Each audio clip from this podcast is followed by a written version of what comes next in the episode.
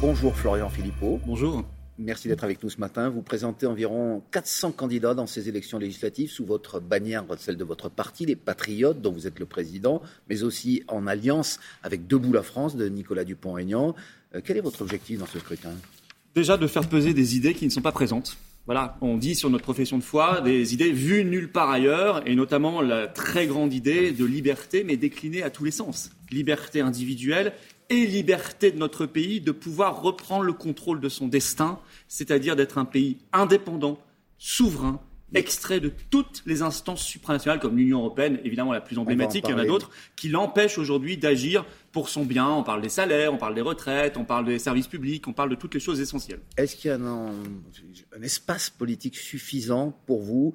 Aujourd'hui, il y a le Rassemblement national, votre ancien parti, vous étiez le lieutenant pendant des années de Marine Le Pen.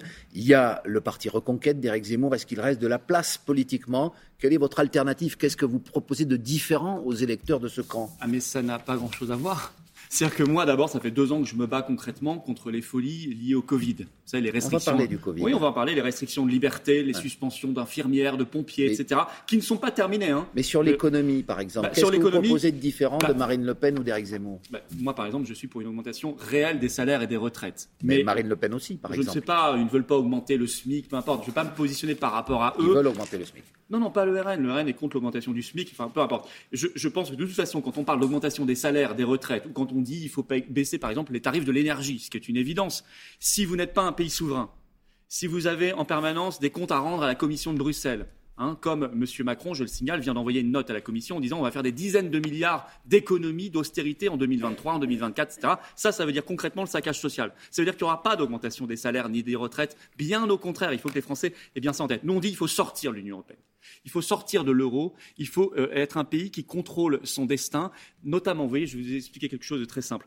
Aujourd'hui, la Commission européenne négocie notre commerce. C'est elle qui dit on va aller faire un grand accord de libre-échange avec le Brésil. On va amener du poulet chloré brésilien, du bœuf, ou bien du bœuf américain, du bœuf mexicain, ou bien des voitures de ces pays-là, etc.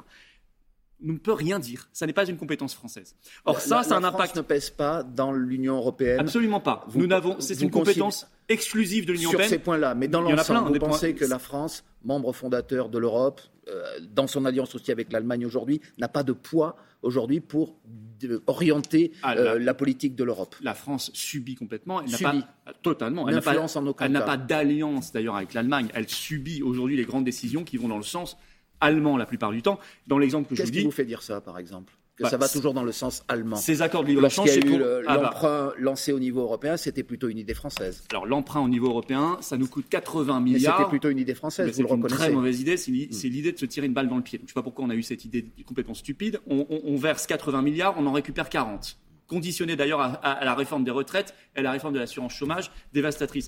Et dans l'exemple du commerce que je vous donnais, on vend des voitures allemandes et en échange, ils nous vendent des produits agricoles qui vont tuer nos exploitations agricoles françaises. Il n'y a rien à tirer de bon de, de la construction européenne, selon vous? Aujourd'hui, c'est devenu une œuvre de destruction de la démocratie, de destruction de l'état de droit, de destruction de nos libertés. C'est une machine à conflit d'intérêts. Nous avons vu dans le Covid à quel point Mme Ursula von der Leyen était liée aux grands laboratoires, était liée au cabinet de conseil comme M. Macron, on parle de McKinsey et d'autres. Et, en même temps, c'est une politique contraire à nos intérêts. Le libre-échange, l'euro n'est pas adapté à la France, le libre-échange non plus. Il faudrait faire de la protection, il faudrait faire de la réindustrialisation. Il faudrait donc sortir de l'Europe. Il faut sortir de l'Union européenne pour reprendre le contrôle comme l'ont fait les Britanniques. Est-ce qu'aujourd'hui, vous considérez dans, dans l'actualité internationale que nous connaissons, avec le conflit en Ukraine, que le front uni de l'Europe face à Vladimir Poutine a au moins servi à quelque chose ou qu'il a été euh, négatif selon je, vous Je vais être très dissonant par rapport à la pensée unique euh, médiatique. Je pense que nous mettons de l'huile sur le feu en permanence. Nous ne sommes pas un front uni, nous sommes la remorque des États-Unis et de l'OTAN.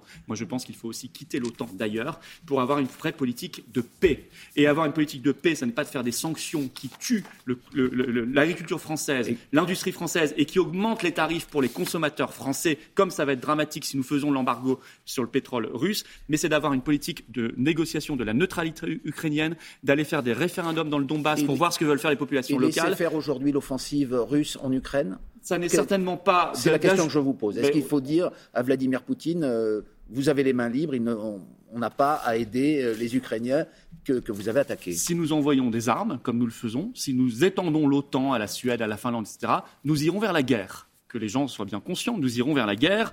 Et je ne sais pas d'ailleurs s'ils cherchent autre chose au niveau européen que cela, pour l'entretien des tensions, des conflits. non, il faut mettre les gens autour d'une table et leur dire maintenant, ça suffit, on négocie sérieusement, on négocie la neutralité de l'Ukraine, on négocie le statut de ces républiques du, euh, du Donbass, de l'Est du pays. On va pouvoir l'aider, on va pouvoir l'aider, mais on négocie pour aller véritablement vers la paix, parce que si nous continuons avec la politique américaine et la politique de l'OTAN, nous aurons la guerre et demain avec la Chine. Et moi, je ne suis pas du tout partant pour cet agenda-là. Monsieur Philippot, on revient à votre stratégie électorale. Pourquoi vous êtes allié avec Nicolas Dupont-Aignan On sait qu'il y a un combat qui vous unit. Euh, c'est euh, la lutte notamment contre euh, la vaccination. Est-ce que c'est contre l'obligation vaccinale, contre, le pass sanitaire, contre le pass vaccinal. On se bat pour la réintégration des infirmières qui sont aujourd'hui suspendues. Écoutez, l'hôpital est délabré et on a 15 000 soignants qui ne peuvent pas travailler. Hier, l'hôpital de Montauban était mobilisé parce qu'ils viennent de suspendre 60 soignants supplémentaires parce qu'ils n'ont pas leur schéma vaccinal complet. Qu'est-ce que c'est que cette folie En plus, le vaccin n'empêche pas la transmission. c'est complètement stupide. C'est une question. Complètement stupide. C'est fou même. Est-ce oui, enfin, est que vous pensez néanmoins que le vaccin a permis euh, d'éviter les formes graves et peut-être sauver des vies euh, au cours de cette épidémie de Covid Écoutez, moi j'aimerais bien la transparence sur le bilan global parce que je vois aussi énormément d'effets secondaires. Voilà. Je vois des gens qui ont des crises cardiaques, je vois des gens qui ont des myocardites. J'aimerais bien savoir quelle est, réellement la raison pour laquelle nous avons commandé autant de bah, doses. La raison, il y a des, études qui sont faites et qui montrent que les personnes vaccinées, notamment les plus fragiles, ont moins de chances de décéder lorsqu'elles ont le Covid que lorsqu'il n'y a pas de vaccin. Alors c'est à chacun de voir avec son médecin traitant. Et moi j'ai toujours dit la même chose. Je suis pour la liberté, mais on aurait dû aussi travailler sur la prévention, la vitamine D. Vous savez, deux ans après, il y a une étude qui nous dit CHU d'Angers. Finalement, la vitamine D, c'est excellent. Ça fait deux ans que je me battais sur les, sur les, plateaux télé pour que la vitamine D soit recommandée et on, on, me disait non, non, ça marche pas. Karine Lacombe disait ça marche pas, etc. Ça marche. Donc vous voyez, on s'est embarqué dans cette folie du pass sanitaire, des restrictions de liberté, des confinements et vaccinolâtres. Il n'y a que le vaccin, le vaccin, le vaccin. Mais est-ce qu'il est plus dangereux que la maladie? Juste. Est-ce que vous pouvez me répondre à cette question Pour certaines personnes, probablement. Pour certaines Pour les jeunes, oui, probablement. C'est malheureux à dire. Hein, je, choque peut-être, mais pour les jeunes, la balance bénéfice-risque n'est pas bonne. Le Covid, il est en tout cas toujours présent dans cette campagne électorale. Euh, sur votre compte Twitter, Monsieur Philippot, vous avez relayé euh, l'attaque d'une dame qui s'est adressée à Jean-Michel Blanquer. Cette dame raconte à Blanquer que son mari est mort suite à la troisième dose. Euh, et Blanquer ricane, écrivez-vous. La Macronie est vraiment une monstruosité. Or, je vais vous montrer quelque chose, Monsieur Blanquer, en fait, parce qu'il se trouve que cette séquence a été filmée aussi par France mmh. Télévisions avec un autre axe. On voit, on voit, on voit la scène. Et Monsieur Blanquer, lorsqu'elle lui dit qu'il rigole, non, rigolez pas, s'il vous plaît. Et il ne rigole pas. on, ne le voit pas rigoler. Or, vous avez dit, il ricane, vous dites la Macronie est une monstruosité. Est-ce que vous ne relayez pas une fausse information Je ne vois surtout pas bien le visage de M. Blanquer et j'écoute cette dame. Et je n'ai pas de Chacun raison. peut voir qu'il ne rigole pas. Vous savez, cette dame, elle finit en pleurs, elle est dans une détresse terrible, elle vient de perdre son mari, elle est, euh, ses enfants sont orphelins de leur père et elle voit, elle, dans le regard. Vous savez, un regard, ça peut exprimer. mais vous, vous avez bien vu qu'il ne rigolait pas, et vous avez pris pour argent comptant le fait qu'il rigolait. Alors écoutez, moi, je n'ai pas de raison de présumer que cette dame qui est en détresse ment.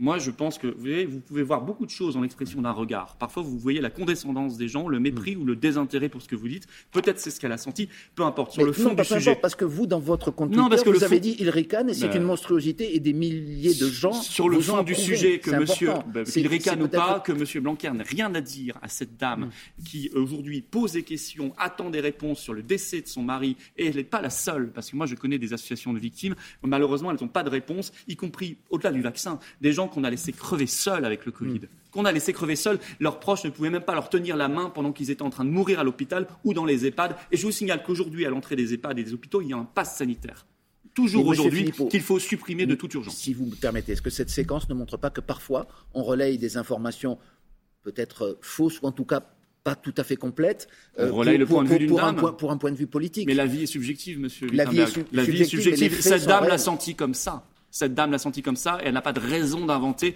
le mépris qu'elle a senti chez M. Blanquer. Je pense qu'il était sincère et réel. Dernière question, M. Philippot, est-ce qu'il y a aussi un enjeu financier euh, dans cette campagne? Euh, Chaque voix rapporte 1,64€ dès lors qu'on dépasse 1% des voix dans 50 circonscriptions. Est-ce que c'est aussi un enjeu pour votre parti, les Patriotes? Pas qu'aux Patriotes, ça rapportera la même chose à En Marche, à LR, euh, à tout le monde. Moi, je dis aux gens, l'enjeu, c'est d'aller voter pour ses convictions et ses idées. Si vous voulez leur donner du poids vous votez pour elle au premier tour. Au second, on verra, on éliminera la Macronie. On verra ce qu'on fait. Au premier, soyons pas trop euh, obnubilés par les tactiques, les sondages, ça marche pas. Votons pour ses convictions. Si on veut la liberté, la souveraineté, la Eh justice bien, vous l'avez sociale et lutter contre la corruption et les conflits d'intérêts, on vote patriote. Vous l'avez dit ce matin. Merci beaucoup, Florian Merci à Philippot. Bonne journée Merci à tous les deux. Et on vous retrouve, Jeff, autour de 8h10 8h10 avec, avec Rachida Rachida Dati Dati. pour les Républicains. Merci à Yoann Robert qui a traduit cette interview en langue des signes.